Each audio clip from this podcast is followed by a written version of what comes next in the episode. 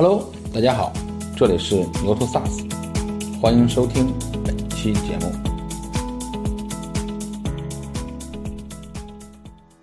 呃，我觉得这个真正的生态应该是一个人民运动，就是一场人民战争。嗯，就是所以这个生态不应该是局限在说我们只做大客户，或者说我们只做这个定制开发，或者我们只做外包项目，啊，而是说这个我们应该有一个呃人民的生态。人民生态指的是两个方面，第一个就是就是你稍微有一点技能你就能做，第二个就是说它是个从个人就可以开始，第三个就是它的数量比较大。然后在这个这个上面呢，慢慢的就自然而然会衍生出那个就是能够做一些这个小中大客户的不同的解决方案的这样的群体。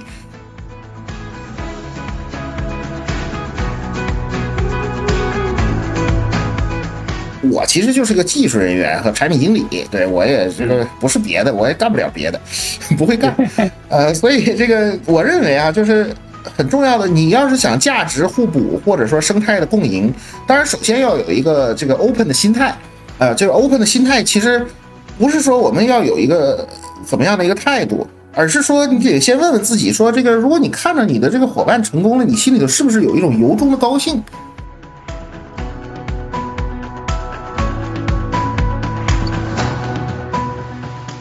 以前我看那个有一篇那个唐密森的那个演讲啊，他说，他说你这一个人呢，每七年啊，这个大概会遇到一次机会，就如果你不抓住这次机会呢，你下一次机会又要等七年。这个话说的还是有点道理的，对。所以我觉得这个，对，就是前面就是万丈深渊，其实我也是想做这个事情的，因为我也不想放弃这个机会。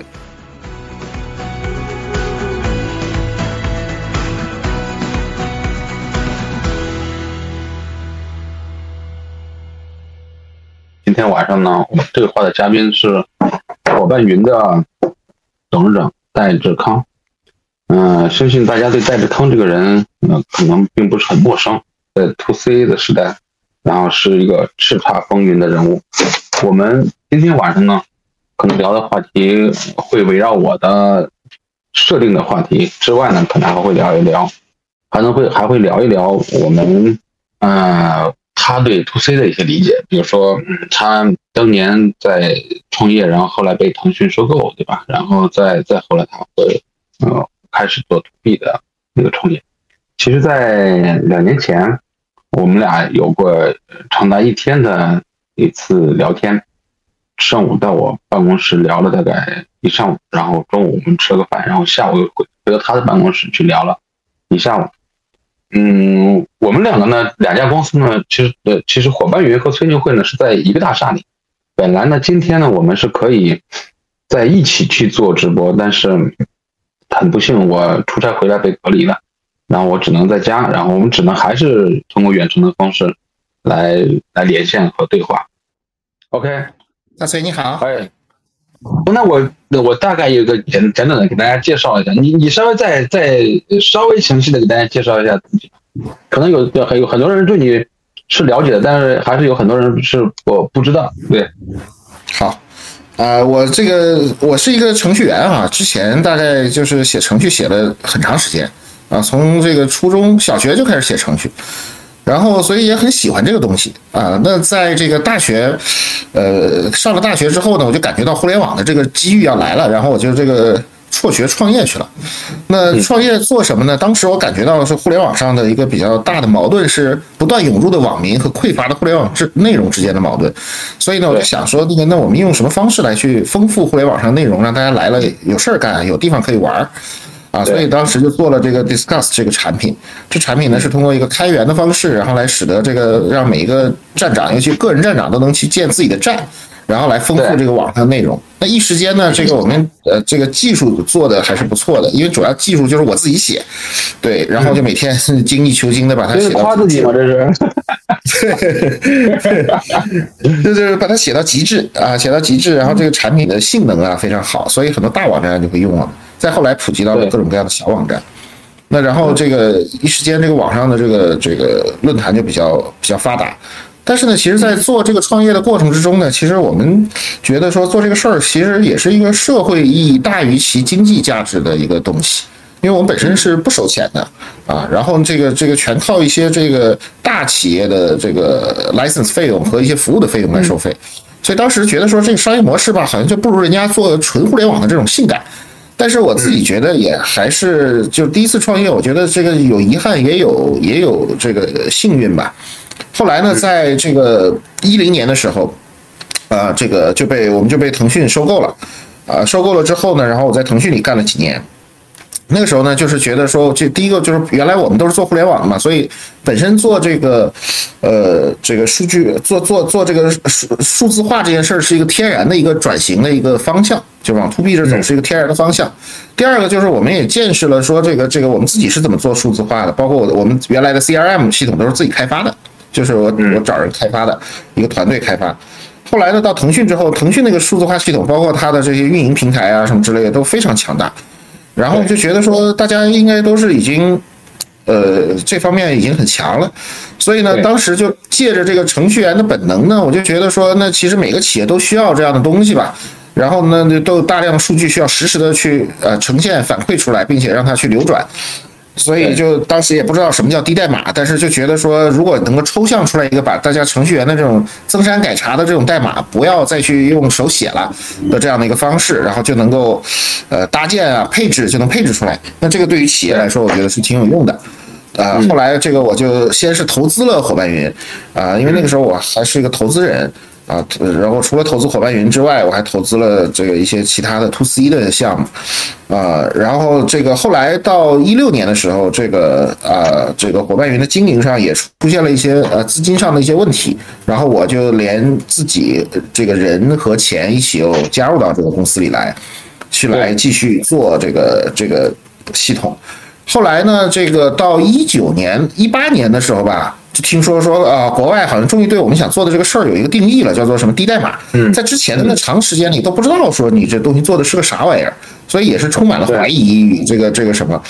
呃，前面其实还挺苦闷的。呃，现在更苦闷。现在更苦闷的原因是什么呢？就是说这个低代码已经是一个赛道了，可是呢，这个又遇上经济不景气啊，还有这个一些这个 SaaS 行业的估值的重重构的这么一个过程，它可能又对我们提出新的挑战，所以我们可能也是在这个不断的创新摸索一条符合中国特色的一个低代码之路的这么一个过程中吧。那同时呢，我自己还有一个心理心得体会是什么呢？就是原来我创业的时候做 Discuss 的时候，其实是一个，呃呃呃脚踏实地的一个，就是苦苦逼程序员的那个状态。呃，我觉得那个状态其实我自己觉得蛮充实的。后来呢，其实因为我做投资的时候，那时候腾讯并购完了，包括我投的第一家公司也上香港上市了，然后呢，其实就就有了一些钱。然后呢，用这些钱再去啊投资这个这个互联网红利的时候呢，你会发现这个会有一些合理合法的 easy money，就是很容易的钱就可以赚。嗯，所以我觉得这个容易的钱，这个它有点像一个毒药一样的东西，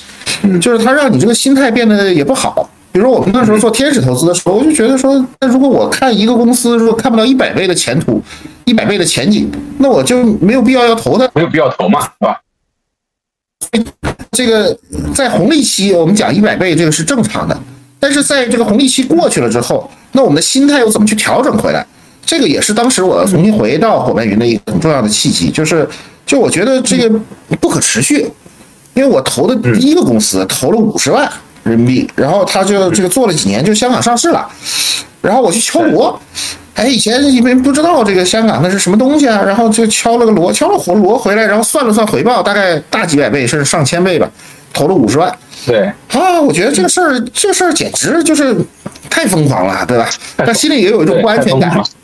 那不安全感就是说，这个觉得说，你你你这容易钱赚多了以后，这个这个这个你就不会再脚踏实地的做什么事情了。所以我是我有一段时间我是不太会、不太会、也不太想要脚踏实地的做一些事情的。所以我另外觉得说，这个我创业就回到这个伙伴云这个创业公司，其实是一个自我的救赎，是我对自己内心的一个浮躁的一个浮躁的心态的一个一个救赎，一个回归。对，嗯，所以呢，正好就是说，这个现在我们这个经济也在从这个原来改革开放初期的这个策马狂奔，到到现在二十大开完了，有一个新的新的这个什么啊？我觉得就是可能我们这些企业家也很多都也要面临这样的一个心态的回归，就回归到一个商业本质，回归到一个常态，回归到没有那么多的红利，回归到就是你要脚踏实地的赚额头上流汗的钱的这么一个状态。对，所以我觉得我通过这个创业，也使得自己的这个心态也会变好一些吧。对，大概就是这么个历程。嗯，对对对，其实我们上次也聊过。哎，有我看有个网友在问说，Discuss 现在还好吗？现在还怎么样？这个这个这个产品还在吗？呃，Discuss 呢，这个产品我认为就是，其实我已经大概十年没有更新过这个产品了。但是呢，这个产品呢，现在是由这个一群爱好者啊，这个通过一个叫 Dismall 的一个一个平台来去。来去维护的，因为它是开源的，所以呢，它的生命力其实相对来说就比较顽强。就到现在为止，大概还有几百个开发者在不停的贡献这个源代码和贡献这个这个什么上面的插件呐、商城啊，或者说皮肤啊什么什么这样的这样的方式，就是所以它进入到一个社区维护的一个状态。对，嗯嗯，哎，其实呢，我们返回来去说。伙伴云是哪年开始？就是你，我刚才你也讲，就是后来呃是先投资了它，呃那个时候就是伙伴云是什么时候开始的？呃一三年嘛，一三年开始，哎其实开始挺早了。对，因为那一年呢是有一个事情，好像是这个呃微软收购了一个叫 Yammer 的公司。对，Yammer，对对那个 Yammer，然后那个 Yammer 我们一看说这是什么东西？这就是一个微博呗，对吧？或者大家员工吐槽的一个地方。说这东西怎么能和企业服务有关系呢？那你就会觉得说，哎，好像这个这个原来的这个 to C 和 to B 的界限没有那么的清晰了，好像说这么一个东西，它也 对，就是觉得好像可能未来我们要服务企业，但是企业里面本质上它构成的还是一个个的人嘛。那所以做一个这个企业里面的人喜欢用的东西，呃，这个也觉得是挺有意思的。所以其实 Yammer 给了我们一些勇气和信心啊。嗯。就那个时候，那个伙伴云最早时候的形态是什么样的？呃，比较就是发布，就是没有发布出来的第一个版本，其实是一个类似于 Evernote 版的 Excel。哦，呃，嗯，对，其实如果往那个方向延伸下去呢，就是一个 Notion。嗯，就是我们是先做了一个笔记这样的东西，做笔记和文档，然后这个笔记和文档里边能插入那个那个呃结构化的数据。然后呢？但是那个时候我们很纠结，就是第一个我们也没有发明出来什么什么块这样的东西，block 这样的东西，然后这个让用户的体验变得很很顺畅。那另一方面呢，就是我们这个用了一下，包括我们自己用和这个一些周围的这个口碑用户用了一下，他说你不如直接就做来管理数据，因为我们最需要管理的还是数据，对吧？那这个你说这个文档，它反正我原来的方式用个网盘或者什么之类的也能管。啊，所以后来呢，我们做的第二个转型就是把这个 Evernote 这一层，就是这个这个笔记的这一层就就剥离掉了。但当时我觉得是缺乏了一个洞察。如果说说我们很希望说这个这个在笔记上就是把 database 这个非常好的结合进来，其实是有办法的啊。如果深深入钻进去是有办法的。但当时我自己的想法也是更倾向于说，因为我们以前做的 CRM 啊，做的这些东西。它确实是结构性数据为主，然后这个文字性的这个非结构化的数据是是辅助的，所以就就就当时我们就做了这样的一个转型。但转型的时候呢，其实也没有什么 Airtable，那时候也不知道啥叫 Airtable 这些东西。后来呢，其实我们跟 Airtable 好像是，就我们比 Airtable，我们伙伴云，就当时叫伙伴云表格，就改完了之后，嗯，对，啊，比 Airtable 还早发布了一点。然后这个后来才发现说，哦，原来国外也有这个需求，当时又给了一波信心。但是实际上，这个用户啊，中国的 SaaS 用户跟美国的 SaaS 用户的成熟度是完全不一样的，所以当时就是攒攒了很多用户，但是并没有攒到这个这个具体的收入，所以在一六年的时候就出现了一个这个经济财务上的一个一个呃危机吧。对，对，是，嗯，对我看有网友在回回那个聊天说，戴志康、理想、毛侃侃，哎，还有谁啊？就是我记得当时有个京城四少嘛，还有谁？还有个高然啊。啊，还有个高然，对，还有个高然，对吧？就是呃，戴志康、理想，理想就是现在理想汽车的理想，对，毛康侃，还有那个还是高然，对吧？呃，这这这这这些人呢，其实是当年。八零后这波创业者里边，然后领军企业、领领军人物，对吧？然后当时我们觉得崇那个那个崇拜的不得了啊！那个今天晚上我觉得可以和老戴一块儿去聊一聊往事，聊一聊伙伴云，对吧？我觉得接下来可能会更聚焦在伙伴云对这部分去去聊。刚才就是你说一一七年的时候，它出现了一些财务的危机，然后你再重新回来，然后去通过投资人变成了一个。呃创业者，对吧？这这是我们传说中说最苦逼的一种方式，是吧？投了投了自己投成了投成了非常难的一件事，对吧？那时候心态会是一个什么样的？就是说，因为你从外围去看这家公司和真正进来去管这家公司，其实还是两个概念。是，就是我那个时候呢，因为就天天投资嘛，跟人指点江山，然后呢，这个这个每天从早到晚就是见创业者，就就就就这种这种感觉。呃，创业呢是一个很很就是柴米油盐的一件事情，它和投资不一样。投资呢，说你投了十个公司，你成一个，你就是赚的就已经很赚钱了。那但是你创业呢，其实你只有一发子弹，一个机会，你要不就做成，要不就做不成。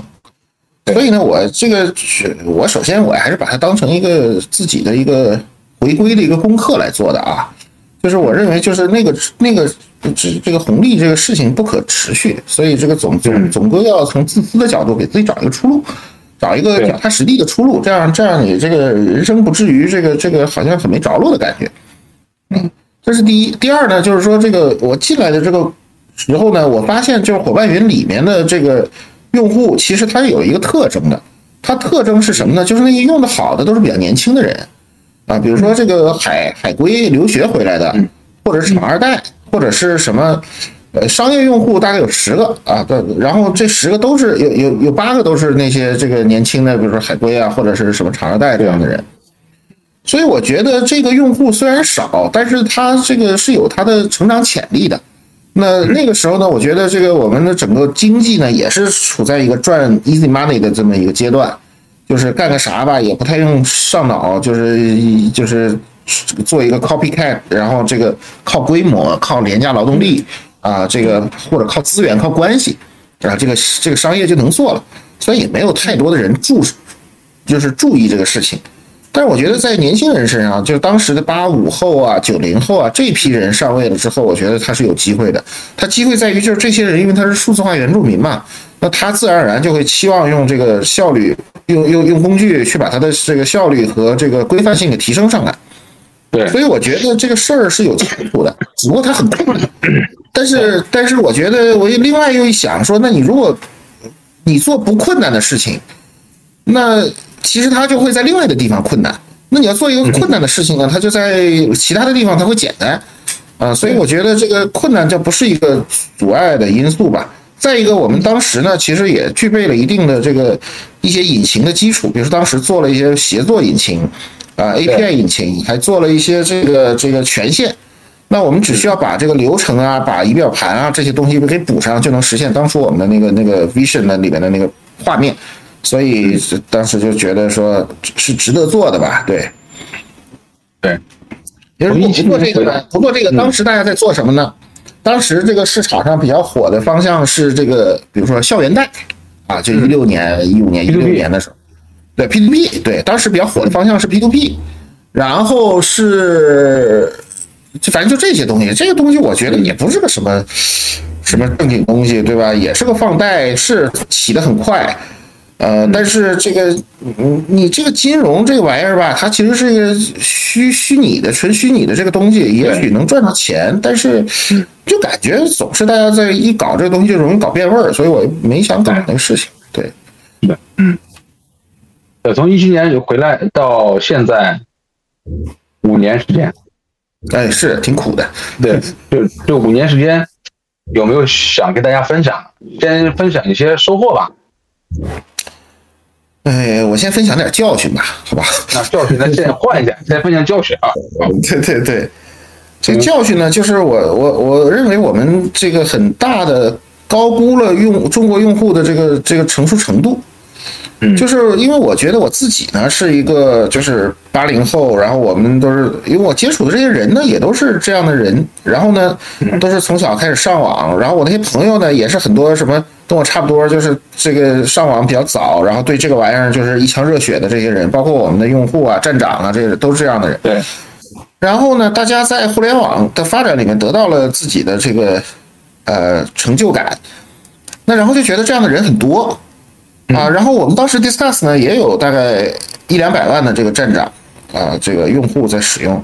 所以就会觉得这是一个很大的一个群体。其实你会发现，就是落实到这个中国的这这这这这 To B 的这个产业里面，这是一个非常小的群体。是的，它是一个，就是我我我我我我们不能像互联网人一样去理解这个用户的需求，用户的需求可能很多还是在这种呃，就我们看来有点传统的这个这个东西，就导致说我们做这个这个事情过早，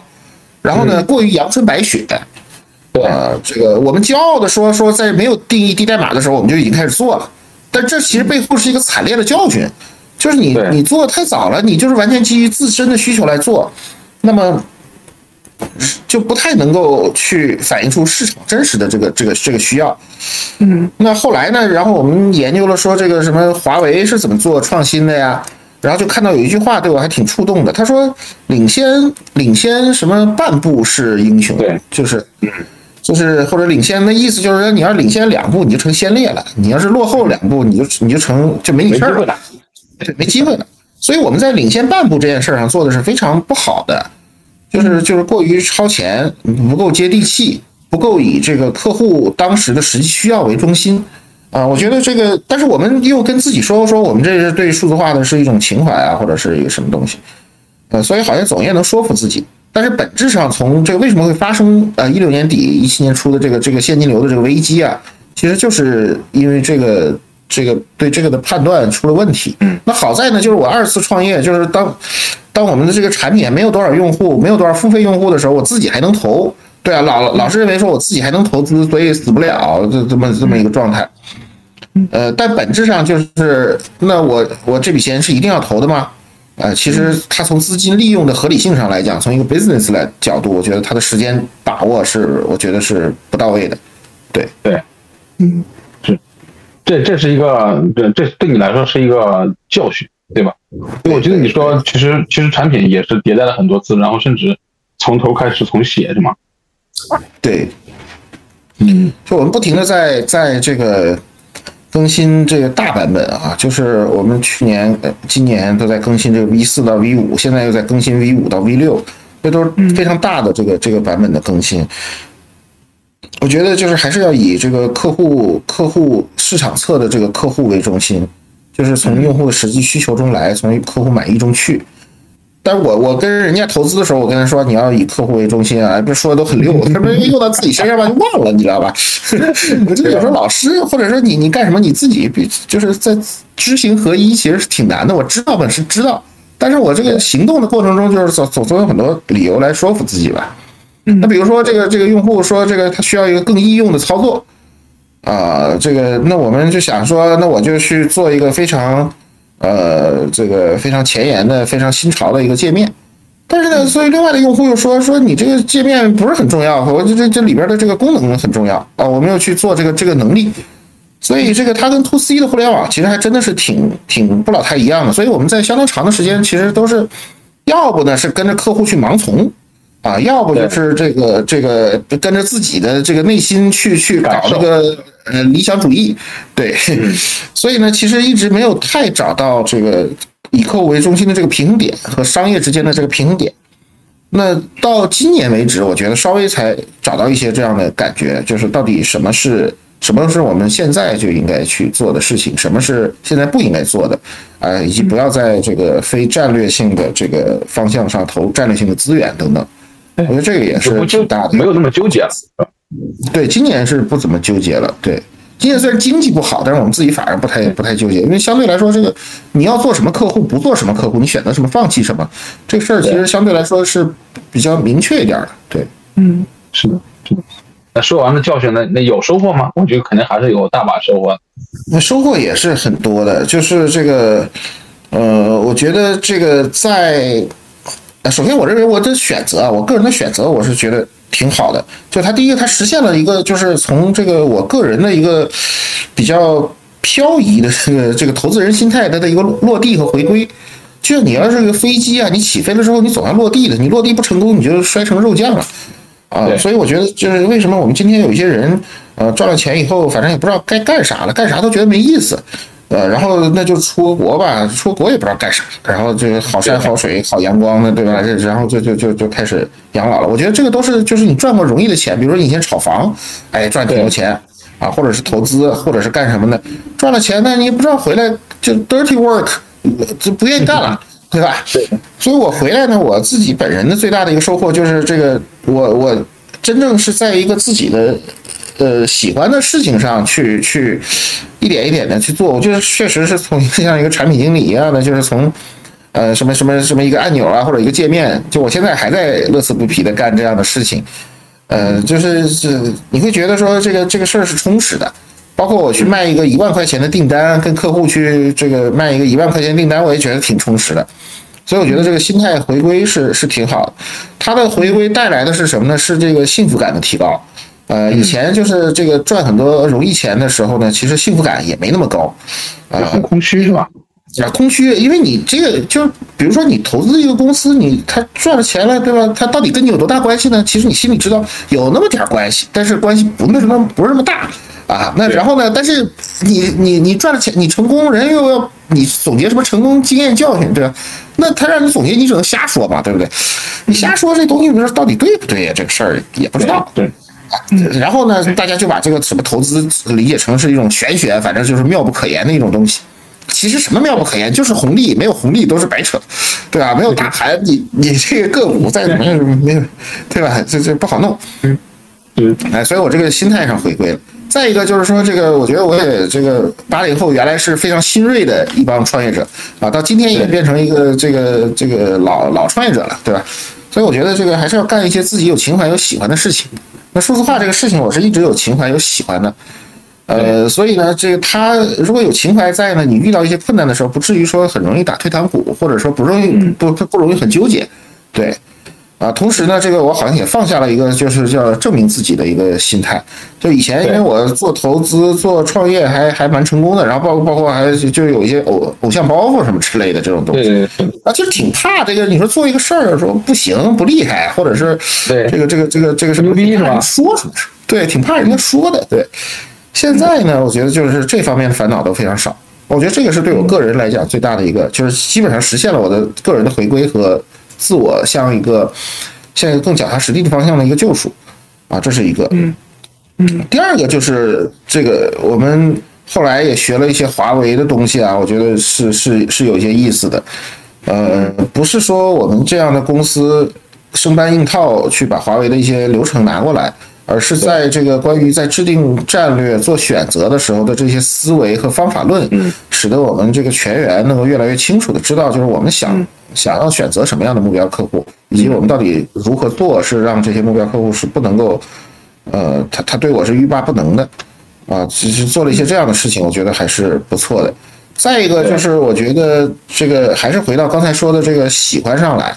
就是我们抱定一个说，我们最终服务的还是 to B 里头的人的这样的一个一个一个呃一个思维吧。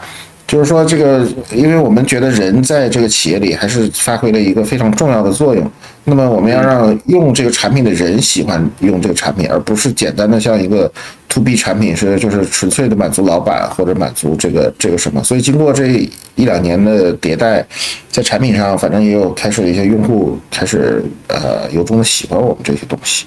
对，它不仅仅是说用你来搭了个系统，搭了个。呃，C R M、S C M 或者 E R P 之类的东西，它也有不少用户在这上面创造出很多挺有个性化的模板。然后呢，我们也希望说这个像当时就是做 Discuss 一样，就是能够赋能更多的人来把他们喜欢的模板去做出来。然后哪怕这个是免费版就能用的，但是我们还是希望说构建一个更加丰富的一个生态来去。把低代码的优势去去发挥出来，所以我觉得就是我的成就感是在于，就是我们今年开始才找到了一些说 reinvent something 的那个感觉，就像我以前做论坛的时候是有一种 reinvent 了的那个感觉，对，就是就它是一个低代码，但是它是一个为中国市场重新发明出来的更好适合中国的这个这个低代码，对这个思路我们现在已经有了，那现在就是可能再过个。也开发了很长时间了，再过个一两季度，基本上应该就能够上线。就我们对这些产品的向往还是挺挺好的。对，嗯，其实我我一直想问你一个问题，比如说那个在做论坛系统的时候，它其实是服务是开发者，对吧？然后现在呢，嗯，B 代码这个平台呢，它其实服务的是 B 端的客户，对吧？你你你是怎么理解这两件事的？就是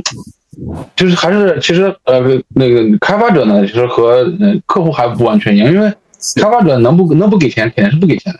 对吧？就是我们说在中国做开发者生意极难，对吧？做 to B 可能还稍微好一点。对，嗯，这个其实我们做的很多的这个尝到甜头的一些客户呢，其实他确实是，呃，像美国的那些报告里头所说的，就是他一开始是一些。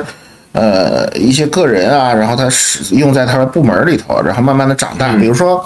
呃，我我们当时就是，比如说是怎么做比亚迪这个客户的，是怎么做什么 呃朝阳法院这样的这这这样这样的呃理论去存在的。所以呢，这个我们短板，我们长板是在于这个 land expand，就是先你先着陆，然后再扩张的这个这个这个路径。但是呢，你从这个商业的角度呢，你又会觉得说这样的东西不够。啊，因为你要你他你要大规模增长的时候，你说这个，那你里边找一个种子用户来，这个这个种子用户他也是孕育出来的，它不是一个对这个这个说你你今天想要明天就有的那么一个东西，嗯，所以呢，这个这个我们也去学习了很多的这个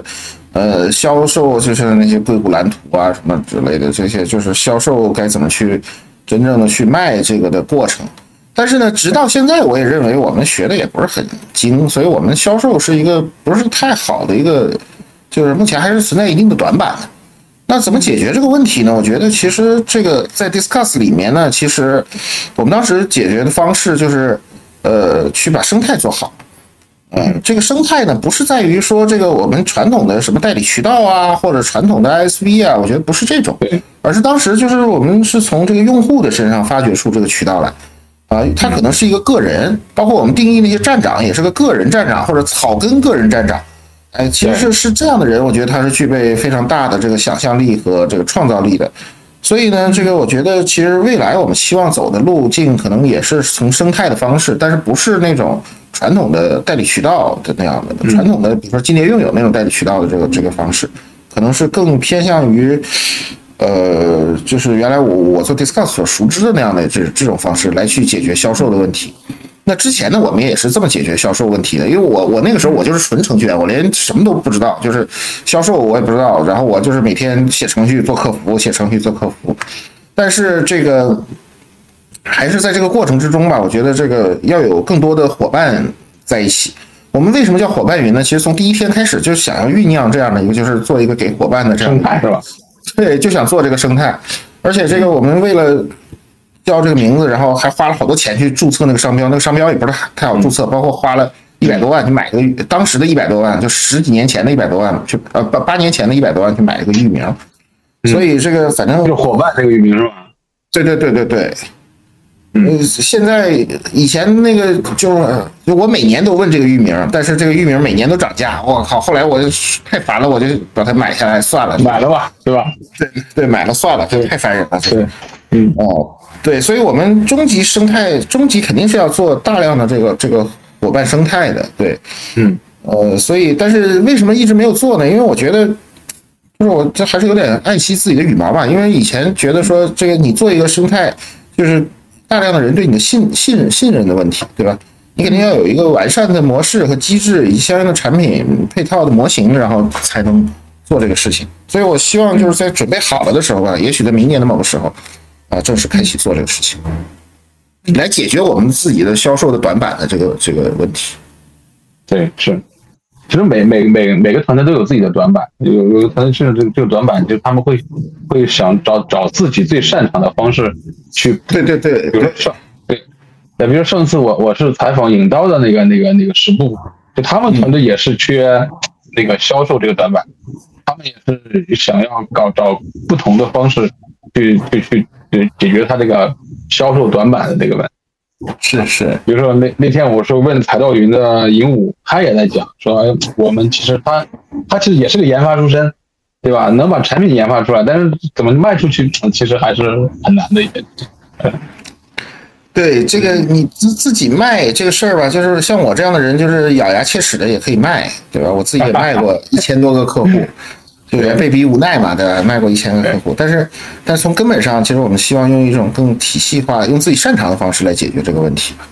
嗯，这个东西是学不来的。就是我觉得，就是比如说，比如我看像，比如销售易，人家那个销售运营体系其实做的是蛮好的。但是我，但是我我觉得，就是你总有一种邯郸学步的感觉。呃，就是就是我，就我要像他们做，我总有一种邯郸学步的感觉，就是好像在做的不是自己最擅长和最最 match 的那个基因的那个那个那个东西。对，总觉得哪儿不对，对吧？他又说不出哪儿不对，是吧？别扭别扭啊，就是对，别扭，别扭，别扭。对，刚才有个网友在问说，生态的方式可以具体，可以稍微具体点嘛，对吧？销售这个方面，对吧？刚才你其实提到了一点，呃，还可以再想的讲的具体点，说那个，呃，我觉得这个真正的生态应该是一个人民运动，啊，就是说这个这个就是一场人民战争，嗯，就是所以这个生态不应该是局限在说我们只做大客户，或者说我们只做这个定制开发，或者我们只做外包项目，啊，而是说这个我们应该有一个呃这个呃人民的生态。人民生态指的是两个方面，第一个就是就是你稍微有一点技能你就能做，第二个就是说它是个从个人就可以开始，第三个就是它的数量比较大，然后在这个这个上面呢，慢慢的就自然而然会衍生出那个那个，就是能够做一些这个小中大客户的不同的解决方案的这样的群体，啊，我认为应该是一个这样的东西。那么这个，所以我们不想做的是什么呢？是说这个直接上来就是完全是一个，呃，直接的一个，比如说一个大客户的生态，或者一个什么本地部署的生态，不就不是这样的？因为这样呢，就意味着你从头开始每一个都要去去去寻找。那以前我在做 Discuss 的时候呢，首先还是先产品做好。那我们现在在这一步，产品做好了之后呢，然后其实你是让你的一百万、两百万用户其中的人成为了你的生态。然后他们有一些变成给你做大客户开发，有一些是做这个小的模板定制，所以我觉得首先是要让这个产品做的让人用起来非常有成就感啊，价值感非常非常直观啊，产品做到一个非常有有有意思的这么一个状态，然后这样呢就可以发动一场人民战争。啊，就是让这个哪怕是刚毕业的大学生，或者是什么这个职场里的小年轻，或者是这个在三四五线城市做做做什么买卖的小老板什么之类，他只要懂点这个东西，他就可以把它当做一个呃事业来去做。现在这个这个经济环境也不是特别好，好多什么九八五二幺幺的学生毕业了也都回老家了，现在不知道干啥的。对，所以我觉得这个其实它是也是有一个时代的契机在这儿吧。反正 Discuss 的生态呢，就是其中当时我们的这个呃有十分之一的人，就是用 Discuss 来，就大概有大概十万左右的十万左右人啊，来去用就是帮助 Discuss 来去宣传推广，呃销售啊、包括售卖它的模板，售卖它它的实施，售卖它的这个大客户的这个这个东西。所以我们希望做的可能是这样的，是一个普惠性的，对。嗯哎，我再问一下，就是那个当时那个那个系统论坛系统，它呃就真正的收入到了一个什么样的体量？就是你你自己呃，我们自己的收入大概六七千万吧，差不多。嗯就腾讯并购的时候七千万，然后这个对，但是我们的这个生态赚的钱呢可多了，就是他卖插件儿啊，经常有一个，比如说做的好的一个什么插件儿，什么卖个几千次、几万次的都挺多的。嗯，当时。然后这个他们也跟我们说，他说你不许开发这个功能啊，你开发这功我这功能我这个插件儿，对我就没法卖了啊，所以我们有时候开发还得绕着他那个东西走。对，还还得还得打打好招呼是吧？哪些地方该做，哪些地方不该做啊？对对对，嗯，对对对，在整个这个一七年回来到现在这五年中间，就是你最困惑的问题是什么？比如你现在最到现在为止就一直比较困惑的一个问题。嗯，我一直困惑一个问题啊，就是说这个我们的这个 SaaS 模式，它是在中国到底怎么能走通？因为我们今天面临的问题是，我们的定价是美国的六分之一、七分之一，但是我们的研发的人力成本是人家的一半儿。你这样的话，就中间有一个三倍左右的一个 gap。那原来说呢，这个美国对抹不平，那然后呢，你这个美国的这个 SaaS 的商业模式讲的都非常好，然后我们就是就算把它完全 copycat 非常科班的原教旨主义的学过来，那你中间这个 gap 怎么抹平？这个事儿是一直非常困困困扰我的一个地方。对，嗯现在也没有找到点是吧？嗯，现在只有一些假设，就是说这个这个找到了一些假设，呃，但是这个假设是不是成立，我我我也需要去验证一下。但是我觉得这个是 SaaS 行业我们大家都普遍存在的一个问题，就是说你你如果做做 SMB 客户，你定价就是这个定价嘛，对吧？然后呢，这个那那好像你算下来营销成本啊什么之类的也也也算不回账来啊，就是那如果你做这种纯定制，人家觉得你就是个外包公司，对吧？然后这个弄来弄去的，好像是做做定制是大家都已经能验证出来说在中国是能赚钱的，是是是能有个百分之比如说二十三十的利润的，但是呢，你这又是一个纯投入，好像就像一个纯人力的投入，它的边际成本是非常非常高的。又好像背离了所谓的一个呃 SaaS 产品的一个一个一个初衷。那我也不知道别的 SaaS 创业者是怎么想的，反正我自己是非常困惑这个问题的。包括我们卖的那个，比如说这个在国内卖的，比如说假假定说一个 HR 软件啊，或者是什么，你卖三十万，在国外这个同样的一个东西，人可能卖个三百三十万美金，那你定价还是差那么多嘞。对，所以所以我觉得，对，也许生态是一个解决的方法吧。对。呃，但也也不确定，对，不确定。其实我讲一个故事啊，是你想嘛，呃，金目标算是，因为金目标去年呃那个算是今年算是清算嘛，从去年出问题到今年就是清算，那算是国内第二波，呃，零零零五年开始的 SaaS，对吧？是。然后我记得当时零五年开始的时候，他们原来我还买过呢，我我我做康盛做 Discuss 时候买过他那个呢，对啊，就是我记得。对，那个时候好像是，呃，一个用户一个月是九十，啊，九十八还是一年九十八，对吧？然后这是这这是这么定价，然后等他后来，呃，再回来再次宣布收费，因为他用了很长一段时间用免费打嘛，那是永久不永久免费嘛，但后来扛不住还是选择了收费，但那时候收费的时候，他们定的价是九十，也就是说。呃，七八年之后哈，然后他把他他他的整个软件的价格比原来还便宜了八块钱，你你都别说，他和美国的那个呃九九十八美金和九十八人民币，然后那个概念拉通了，他他自己还降价了。就这个里面其实确实是，我觉得现在有很多人困惑这个问题，不止你一个人在困惑这个。嗯，对，你看这个国外的这个，比如说呃手机费，就说这么个东西吧啊，手机费。它也是比中国要贵个好几倍，就是你你在国外用可能就是一个月就是七八十八九十美元，在国内可能一个月就是七八十人民币八九十人民币这个样子，所以它它这个东西可能跟人均 GDP 是有关系的，我觉得。嗯。我看有网友说说有幸和老崔在用友干过，我特此声明啊，我没在用友干过一天啊。好多人以为我在用友干过，其实我在用友没有没有待过一天，我我没有进过用友。对，特此说明一下啊，对吧？有一个网友说了一句话，说不干 SaaS 等死，做做 SaaS 是多死。你怎么看这个问题？哎，我觉得颇有点这个这个这个这个意味吧。对，嗯，就是我们我们这个。不干 SaaS 就不干这个数字化，那就意味着就是我们，我我们可能会错过一个千载难逢的，呃，可能不亚于互联网红利的这样的一个大的时代，对一个时代。因为你可以想象到，就是我们做互联网出来，你可以想象到未来一个什么都是数字的，就这这一瓶茶可能都是数字的，或者它有某种某种什么东西，它都是完完全一个万物互联。对，它会产生大量的数据，我们的生活一定会被这个东西所改写，这个是我坚信不疑的。就你不做呢，那你这个事儿，就是互联网本来是一个纯虚拟的一个东西，嗯，它在它那个世界去构建这个这个这个一个完整的体系，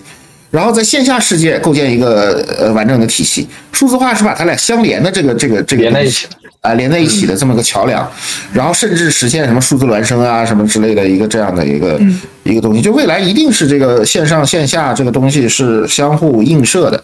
啊，我觉得这个是一个必然的趋势。所以，那你要问我说是不是眼睁睁看着这个东西就要放弃它？那我觉得好像做不了这个决策。对，所以这个，所以还是要干。但是干的确实这个问题也比较多，呃，尤其是中国的人均 GDP 呢，其实现在也不太高嘛，也就一万美金左右。那么这个确实大家对劳动力成本的这个意识，以及说这个如何去提升我们真正的效率啊，这件事儿其实是没有那么强的主动性。呃，所以我觉得这事儿只能慢慢来。但是互联网当时呢也是这样的，就是说这个这个，你你你把这个话就是放在说不干互联网等死，干了互联网找死，放在二十年前也大概是这么个情况。就是二十年前是什么呢？就是二零零二年，呃，这个叫什么了？这个互联网危机刚破，对吧？对。然后有几个什么新浪的小伙子从那个北京一个胡同里出来，前两天还是几个背着破包的一个码农，然后后两天说他们美国上市了，然后开始都开上了奥迪。结果过两天说股票跌成垃圾股了，哎呀，那你这个这个这个他又把奥迪卖了，换成小摩托了，就是二，这就是二零零二年，你应该经历过那个过程吧，对吧？对对，就是这个，反正二十年前互联网也是这样的嘛，对不对？对，嗯嗯，所以这个，所以是不是互联网创在当时的互联网创业就是找死呢？呃，也有确实很多人失败了，但是我觉得还是有很多人成功了。我们在这个以前，我看那个有一篇那个唐明森的那个演讲啊，他说，他说你这一个人呢，每七年啊，这个大概会遇到一次机会，就如果你不抓住这次机会呢，你下一次机会又要等七年。这个话说的还是有点道理的，对。所以我觉得这个对，就是前面就是万丈深渊，其实我也是想做这个事情的，因为我也不想放弃这个机会，对，嗯。对这个网友问的，我不知道你能不能谈。他说怎么看美团的 SaaS 模式？啊，美团其实它这个它是通过前端的流量加上这个后端的这个这个这个 To B 的这个东西来去构建了一个闭环，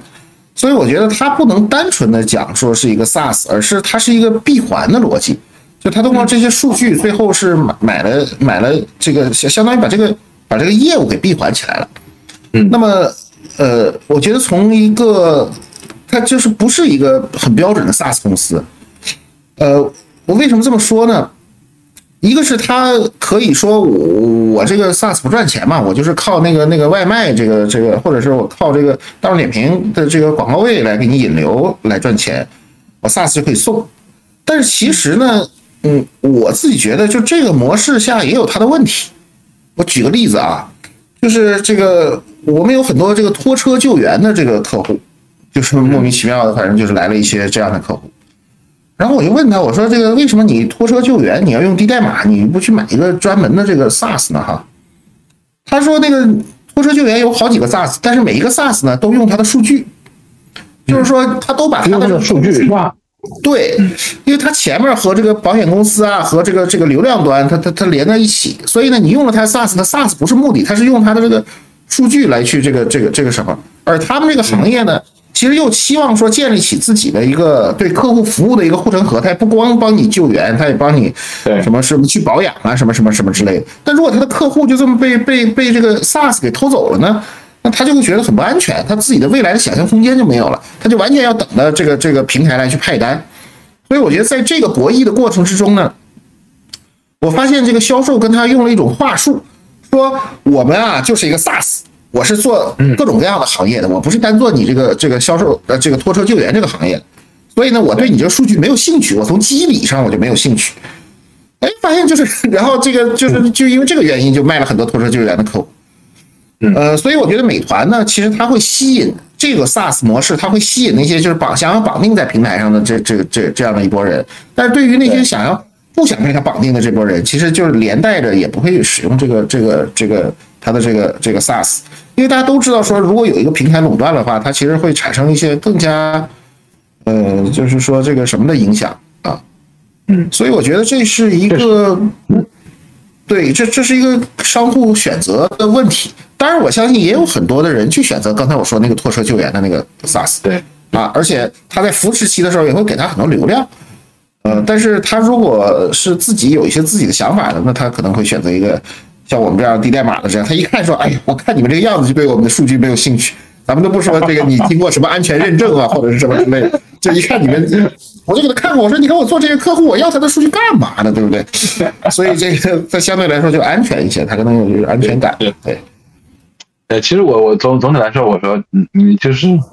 就是你你是你是只既做那个运动员，还是又做裁判员，还是你只只做某一类的那个那个那个事儿，对吧？其实这个对那个对客客户来说，其实还是有有，尤其是 to B 的生意啊，其实还是有有有那个危机感，对吧？因为我的生意全长在这儿，一旦把我的客户全拿走之后，也意味着我就结束了嘛，对吧？你用更对啊更更低的价格或更更。更有优惠力的那那个那个活动，然后把这些人全全搞定。对，对，上说，你如果做啊，你如果做电商也是会存在这个问题，对吧？你比如说，你用一个阿里的提供的一个什么样的后台，或者用京东提供什么样的后台，其实我我我本来我在你这做生意，我是希望在哪儿都做嘛，对不对？那所以它可能也会有一些第三方的这个这个这个后台的产生嘛，比如说聚水潭那样的。嗯，对，是的，嗯。你怎么看客户和客户成功这之间的关系，以及就你们在在做客户成功这件事上有哪些关键的性的指标呢？呃，这个客户成功还是我们一直做的都比较比较重的一个事情，就是嗯，因为毕竟还是一个有点类似于原教旨主义的这个 SaaS 公司吧，嗯，所以这个如果客户不续费这个事儿是一个挺大的一个问题，所以我们续费率一直保持的很好。但是呢，这个这个，我觉得，如果今天不做客户成功的公司，其实我发现也有很多啊，就我就不说名字了，他人家就是人家 CEO 就是明确的不做这个事儿，就是客户自然增长的这样的方式。嗯，我觉得也有它的道理，但是我自己是没想清楚这个闭环的，因为如果我们也是完全依赖于流量的输入啊，或者是大的大的合作伙伴呐，或者是什么的。那就意味着到最后就是熊瞎掰苞米了嘛，对吧？所以我觉得客户成功是一个以终为始的一件事情，它也是保持我们我们能够活下去的一个根本。那最差最差的情况，咱想想说，如果今天没有客户买我们的，我们靠续费也能也还能苟延残喘一段时间。对对，呃，所以我觉得这个事儿是比较比较重要的。另外呢，但是我们做的不好的地方呢，就是我们的这个客户成功的标准化到现在为止做的也不是很好。呃，就是因为客户他用低代码，他会有一些非常怪的需求，就非常非常分叉性的那种需求。然后呢，所以我们这里头也投入了很多的人力啊，来去真的真的针对性的去解决这个客户的这方面的这个问题。那怎么解决这个客户成功的这个这个问题呢？我认为有可能也是要靠伙伴来去解决。嗯，就是。就大家伙伴术业有专攻嘛，对不对？然后这个这个事儿也不是那么难，就像这个我我们做 Discuss 的时候的客户成功，其实我们的技术支持部门大概就十几个人，然后他们是干啥？他们就大量的培训，包括我们还办班培训这个这个 Discuss 怎么去用啊，怎么去改啊，怎么去搭啊什么之类的。所以我觉得这个一个更好的方式可能是用用伙伴的方式来去做这个客户成功，这也是我们想要尝试的一个方向吧。嗯，就现在目前来来说，你们的客户成功的有些有哪些那个比较考核的指标嘛？比较核心的考核指标啊，首先是活跃，就是不要等到续费了再再再看它是不是活跃，而是这个这个包括活跃的 Delta T，就是活跃的周期，就你这个客户从交接过来多长时间变活跃。然后这个活跃了之后，这个这个这个增就是增加使用和减少使用的这个这个这个什么，这都会触发报警。就我们伙伴员自己搭一个这样的客户成功的系统，去把它连接起来啊。所以我觉得，首先第一个指标，我主要看的指标就是活跃，因为活跃的客户里面基本上是一个成固定系数，就是它的续费率了。所以这可以提前的掌握这个这个呃用户的这个使用情况。再一个就是我们做低代码，还有一个东西我比较关注的，当然这个不是传，不是说这科班 CSM 关注的东西，但是是我从 CEO 角度关注的，是什么呢？就是这个聚类，就是我们的客户到底有哪些分类，他们都是干啥的？哪哪哪个分类里最近在涌现出来这个这个新的新的客户啊？客户数量在变多，我觉得这个就是我们的一个机会，可能去可以重点深耕一下这个行业什么之类的。对啊，第三个那确实就是那些这个啊，这续费率啊，NDR 啊，还有这个 NPS 啊、CES 啊，这这这些，嗯，然后我们现在呃，这个 NPS 大概能做到四十四十五这个样子吧？就转介绍是吗？呃，就是这个这个 NPS，就是说，呃，它就是一个就是那个 NPS 那个指标吧，它挺复杂的，就是说你有你有。多大概率会推荐什么什么玩意儿对，一到十分啊，零到十分这样的一个东西。所以像这些我也是比较关注的。所以总的来说，可能我们我自己关注的可能是一些更加过程的指标。那么 CSM 具体的同事他可能关注的是什么续费率啊，这这这些东西。然后啊，对，还有 ES 就是就是费力度，也，嗯，呃，就是费力度，这个这个用低代码它会存在一个费力度的问题，就是它费不费劲，它要想实现这东西费不费劲。就是你能不能是一回事儿，费不费劲是另外一回事儿。所以这个这个也是我从我的角度比较关注的。就难易程度是吧？嗯嗯嗯，对。哎，像现在你你你们自己客户里面，比如说哪类客户是嗯是用的比较爽啊？你刚才你说那类肯定是啦，比如说他一定是原那个数字那个互联网原住民，对吧？呃，这类人对吧？这这类人做老板，对吧？还有哪些特征吗？比如你们的客户里面，还有一些确实就是先进先进企业吧，先进企业，比如说我们在这个汽车领域就有很多先进企业，比如说我们有这个吉利啊、比亚迪啊、这个蔚来呀啊还有什么宾利啊什么的，反正就就就就就这些这些企业是也是用的比较爽的。那他们用的爽的关键点是什么呢？就是它里面都有这个比较强壮的 IT 部门啊，包括泡泡玛特这些。它的 IT 部门呢，这个这个，我们就跟他说说，你要想把它这个用好，它这个是解决你的自上而下和自下而上共同的问题的。对所以他在他在这个上面呢，他就会有一个所谓的，呃，自己的一个培训机制，就他会叫我们的人去给他培训，然后他是为了自己学会，自己学会了之后，然后自己构建出这个这个这个东西。其实这个是我们最想要的那种状态，就是我其实没有跟他交付任何东西，对吧？包括刚才说那个客户都没有交付任何东西，但是是他自己搭建出来的这个这个这个东西，然后并且不断的延展到不同的领域里头去。呃，所以这个是我们觉得也是比较好的一类。那他是为什么呢？其实也是跟他的认知有关系，对吧？因为他他比如说你你要做个电动车，你的理念总要比较先进一些嘛，对不对？嗯嗯，所以在这个过程之中是也是用的比较好的。然后还有一些呢，像这个呃，就是里面有关键人的这种企业，呃，也是比较好的。其实关键人本质上还是就是他一方面了解这个这个业务，呃他公司自己公司的业务，另一方面是这个他他他愿意鼓捣这个玩意儿啊，然后他对这个效率什么之类有一些追求，所以有关键人的企业也是非常也是用的比较好的。呃，如果这个企业既没有意识，然后也没有关键人啊、呃然后也没有这个这个一个自己的学习，那就只能靠我们来去给他实施和搭建。这样的情况呢，虽然说能收到一些钱，但是从活跃的角度啊，其实是不是就是在跟刚才那几类比，应该是就会差一些。对，所以我也觉得说这个为什么为什么刚才说这个伙伴生态这个事儿，我觉得是很重要的。就是有一些行业，我认为，呃，就像左晖生前他就说，他说这有些行业就是不能去中介化的，呃，不能去中介化，就是就是你必须要有个中介专门的给你服务这个这个东西。所以我觉得伙伴的机会在于说，伙伴生态的机会是在于说，这个这个有一些企业呢，它可能就是意识也不够，对吧？那他其实需要的这个设施，我们已经搞得很清楚，他需要啥玩意儿？他需要一个兼职的 CTO，一个或者兼职的 CIO，他就是个小企业，但是我需要一个兼职的 CIO，你哪怕这个这个一个月到我这儿来两天，对吧？我把有些需求你你你帮我去搞，对吧？对，哎，所以我觉得这个事儿是一个挺好的一个一个能赚钱的一个事儿。就他收的，人家收的就是服务费啊。然后呢，这个这个就像你雇一个员工，对吧？雇一个雇一个 CTO，你要多少钱？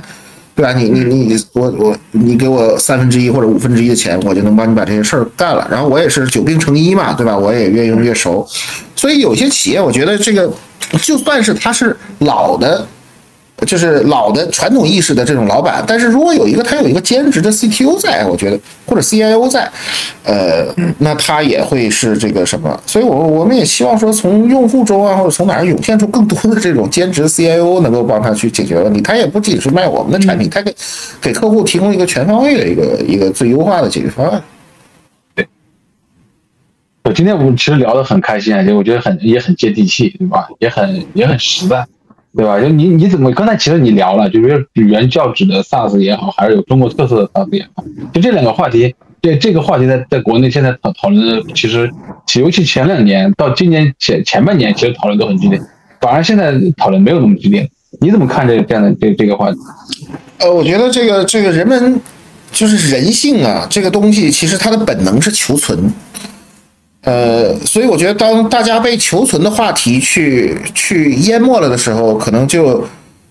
不会再去探讨什么什么关于未来应该是怎么样子的这个这个这个话题了。就像我们自己，比如说我我害怕狗，我来个狗，我操，天天追着我，我我我跟你啥讨？就现在如果有，当然我不怕狗。现在我旁边如果有狗，天天要咬我，我肯定不能跟你讨论任何事情。咱俩就讨论说怎么把这狗撵走的问题，对吧？对。所以，所以我们作为创 SaaS 创业者，我觉得是挺难的。就是一方面，其实你要你要面对自己内心的恐惧，关于活下来的这个恐惧。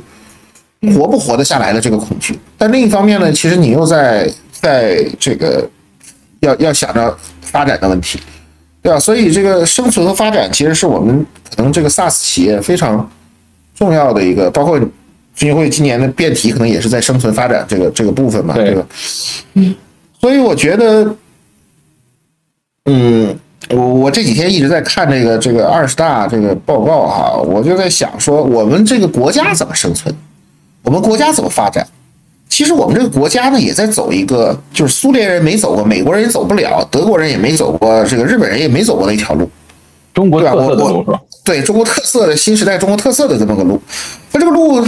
这行不行呢？呃，这今天它没有成果的时候，也不能说它行或者是不行，对吧？包括我们在改革开放的时候，也不知道它行不行。那么。我们也有巨大的威胁，对吧？比如说中美的竞争啊，你看这个把那个芯片企业的这个高管一夜之间就就就就给就给，哎，这个这个封锁掉了。所以我觉得这可能慢慢的开始变成了一个生存发展的问题，变成了一个，呃，这个，呃，就是整个中国人都会要去想的一个问题。但是我觉得有一点是相对来说是明确的，就是原教旨主义行不通。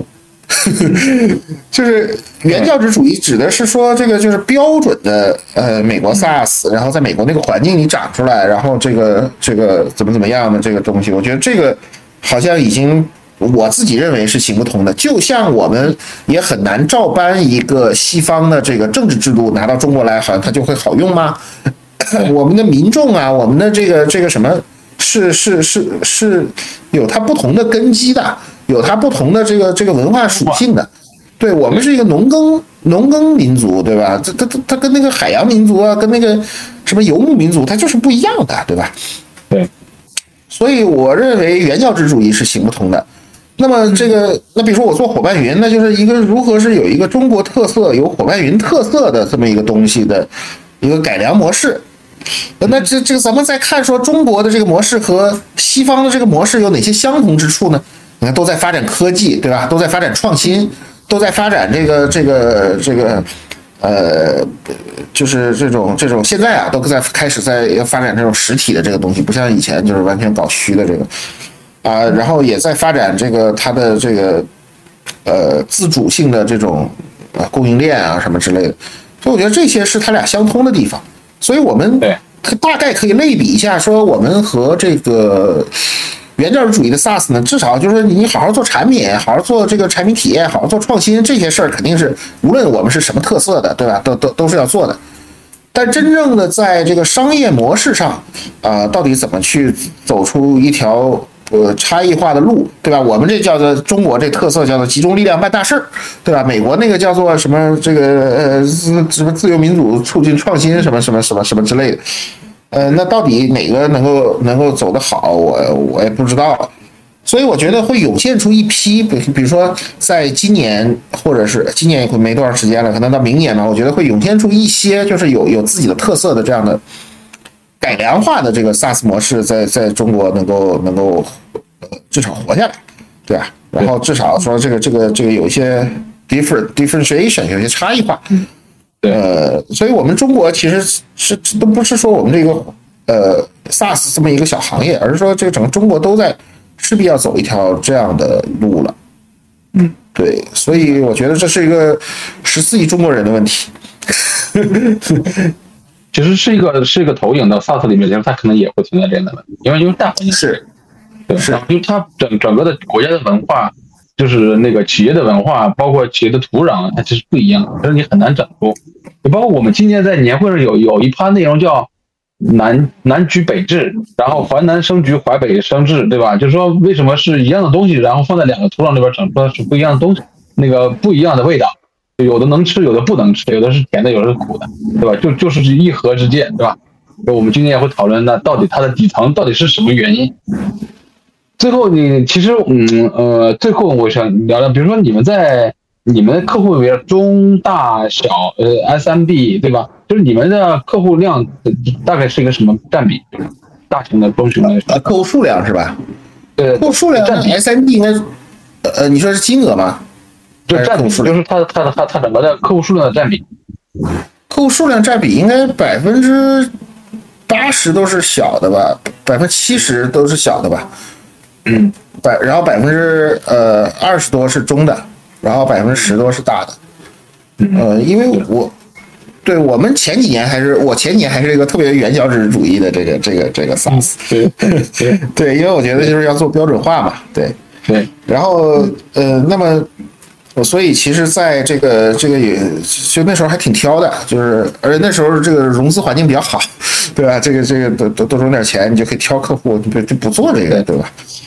那那现在呢？我觉得这个我们也不是说要要要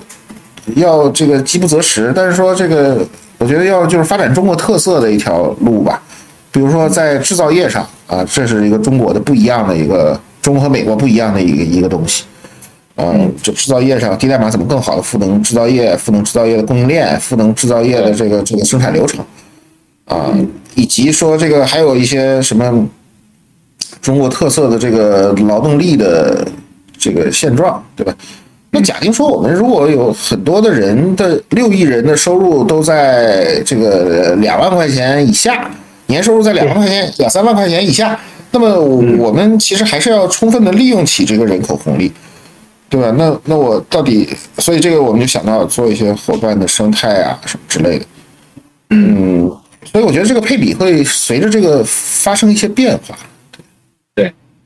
嗯，对其实前段时间老袁跑到我办公室，然后跟我聊了大概俩小时，啊，嗯，然后中午吃饭的时候也也那个那个不走，然后就嘎嘎给我拿了你们的那个做的各种案例让我看，对你看我们做的多好，看我们做的多好。那后来我我觉得确实是，还是做了很多非常那个深入的一些一些一些一些方案，这个或者是一些案例出来，对吧？那那他讲了，我记得他当时给我讲了，比如说刚才说蔚来汽车呀、然后比亚迪啊，整个汽车里边的一些整个的是应用场景，对吧？他，我觉得这是一个好好的那个那个那个那个合伙人和好的销售，呃，他他其实是会会非常的热情、非常激情的跟你讲，呃，就给你感染哦是吧？对，给我感染了，你知道吗？给我给我给我一顿聊，我们小伙伴等我，因为我那天我要请人吃饭，我还不好意思打断他，我说我说那我好好的学习听，你知道吗？后来后来后来我终于找了个机会，我说老袁，我下次再听你讲方法，对吧？呃确实确实是确实是，就是每个创业者，就真正的全身心投入到这件事情上，他其实是是享受的，嗯，他其实是享受的，对吧？然后我我我我这个里呢，我我觉得就是我我因为我这段时间我一直在碰这些，呃，咱们这波人嘛，然后每天晚上去聊一聊，其实感触还是挺深的，尤其是嗯每个人的思考在这个时间点里边，然后他对这个事情或对客户或对自己的产品或对整个时代的一些的整个的一些认知和判断，其实是和八年之前是发生了很大的变化，发生了很大的变化，就包括你刚才讲，就是说原教旨还是中国特色的，对吧？呃现在呃为什么说我去今年这些问题大家讨论的少了呢？是因为确实大家在这点上是某种意义上是有了趋同的建议了，对吧？就包括今年说，哎呀，很多人那个呃躺平了，但是我依然看到很多人确实是那个很努力的去去往前走，很努力走。对，对，所以你大崔，你对你对这个你聊了这么多 CEO，就是你你你你有什么样的觉得特别值得分享的地方，或者说给我们的一些建议呢？对，我觉得这个建议，我觉得私下里去聊。比如刚才你聊到了，比如比如说，呃，用生态的方式去做整个的，呃比如说嗯某种意义上是你刚才讲的很对的，就是说，呃，CTO 也好，还是一个 CIO 也好，呃，其实，在国外这种生态其实很成熟，比如说对这种这种这种这种第三方的 CIO，对吧？他其实是他其实是有行业 know how 的，然后并且是呃懂 IT 的人，然后他可能原来在某某一个行业做了很多年的 CIO，他出来变成一个工作室或者是一个小的团队，然后他帮这些行业里边的一些客户在解决，比如说数字化选型的一些问题，对吧？然后真正给你很好的一些方案啊，并且能让你很好的呃使用的那个那数字那个数数字化转型的一个一些一些一些，尤其是有点像顾问，有点有点像这种这种第三方顾问的这种这种模型，非常非常的成熟。我觉得国内可能未来也会出现这样的呃呃创业的机会，对吧？然后这个对应该会出来，对是，嗯。所以就不光是像什么这个埃森哲，好像一说到第三方机构，就是那些对麦肯锡啊这些很贵很贵的这种啊。不会，其实人家的 studio 也非常非常多，就是就包括你看我们 那时候做定价，我都发现说这个国外还有专门的做 SaaS 定价的 consultant，就是这个咨 SaaS 定价咨询的。然后我就 给他写了个邮件，我说这个你们几个人啊？说是他说我们有三个人。然后就专门给 SaaS 公司做定价咨询，对吧？人做的很专业，就 这种公司，我觉得就是非常非常美，就这种这种状态非常美。我觉得对中中国的企业是是企业服务市场是需要这样的一群人的。嗯，我觉得这个私下来，我觉得啊找个时间可以好好聊。其实针对每个人呢，嗯嗯，我我现在在聊的感受啊，其实每个人的出身不同，然后他的基因不同，他所之前成功的方式不同，那其实也决定了他做这件事的一个态度、一个方式，甚至他的对一些路径的一些选择和依赖，对吧？都会有，都会有。包括你那天我在呃去和那个声乐的苗峰在聊，他其实因为他从他有用有十一年的经历，有阿里五年的经历，对吧？他是两两段经历组成，去之前的十六年是两段经历。那他再出来去创业的时候，你会发现他会直直奔大 K A 行业，对吧？他说小的我肯定不动，对吧？我直奔大 K A 行业，并且我用我用什么样的人员配置，对吧？来来做这样的那那个那个那个选择，其实是他想的是很清楚，因为他有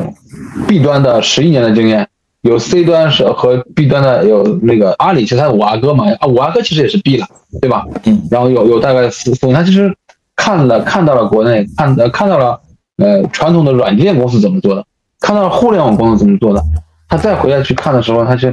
他的选择其实是不一样的，给每个人的选择不一样。我觉得，就每个人针对每一个创业者和每一家公司的时候，他都是一个非常独特的个例。其实，嗯其实我觉得大家兼听则明，很多事情，呃，很容易去模仿，对吧？会怎么样？就我觉得模仿这件事呢，可能你的逻辑可以去模仿，但很多事情是模仿不了。对对，包括对，包括我我我其这这两年我和那个小通的老鲍聊的比较多嘛，老鲍说我是完全 open 开放的，谁来找我这儿学习，我都会跟他讲，对吧？甚至竞争对手来我都在讲。我说其实讲的过程呢，它其实是我是那个创业的过程是一个动态的过程，因为你在不停的往前走，对吧？因为你的认知也会随着你的不前走不不停的往前走是在迭代的，对吧？对我说这个人呢，可能来到你这儿了呢，他学到的是一个静止的状态，对吧？他只学到了这两个小时你讲的前几件那些事情，当他真正下场去做的时候呢，你会发现这个事儿呢，可能就已经变味儿了，对吧？因为你可能自己的团队的问题，那可能他就真跳到一个大坑了。我说你以后出来少讲，是吧？对，可以讲一些惨的，别别讲些那个那个你们成功了的东西。对，确实是，就是每个人都不一样。嗯是。嗯，所以好像也似乎也能看到，就是未来这个中国的 to B 的企业的一种，就是百家争鸣的一种一种方式。因为就是大家在经历完了一个低谷之后呢，其实都都都会沉淀出来一些自己的一些什么东西吧，我猜啊。嗯，然后慢慢的就好像，呃，就是好像走出原教旨主义，然后走入一个呃这个中国特色的新时代的这么一个一个一个阶段。对，嗯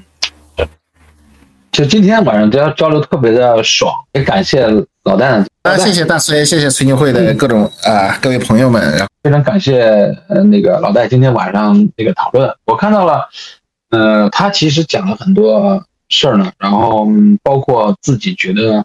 呃，回到伙伴云，呃，这这次的创业里边呢，他其实是一个自己的一个回归。确实，我记得有一次我们俩在聊，他说当时嗯，人整个人是空虚的，甚至很多事呢，他觉得就像他今天讲，就是没有脚踏实地，不能脚踏实地。其实，呃，真正的回到了一个真正的一个创业者的一个呃状态和创业者创造新价值的一个这个享受到那个过程里吧。就像刚才我跟大家聊说，每个创业者，你因为自己的资源、自己的出身、自己的经历不同，他可能面对这个世界的方式或者是嗯服务也是不同的，选择团队的能力也是不同。但你会发现。嗯，创业永远都是这样，它越是哪个部分短，它其实越是很难去补起来，因为它某种会有一些路径的依赖。嗯，或许他今天讲了，比如说未来的生态可以通过社会化的方式去解决呃销售、交付等等的问题，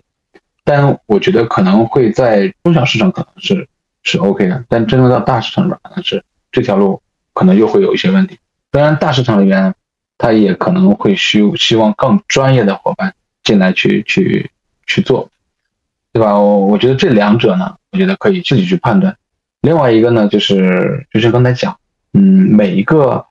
人的创业都是一个动态的过程。然后我们在听每一个段故事，或者在听每一个人在聊成功经验，或者是在聊失败教训的时候呢，我觉得可以去兼听则明。然后，因为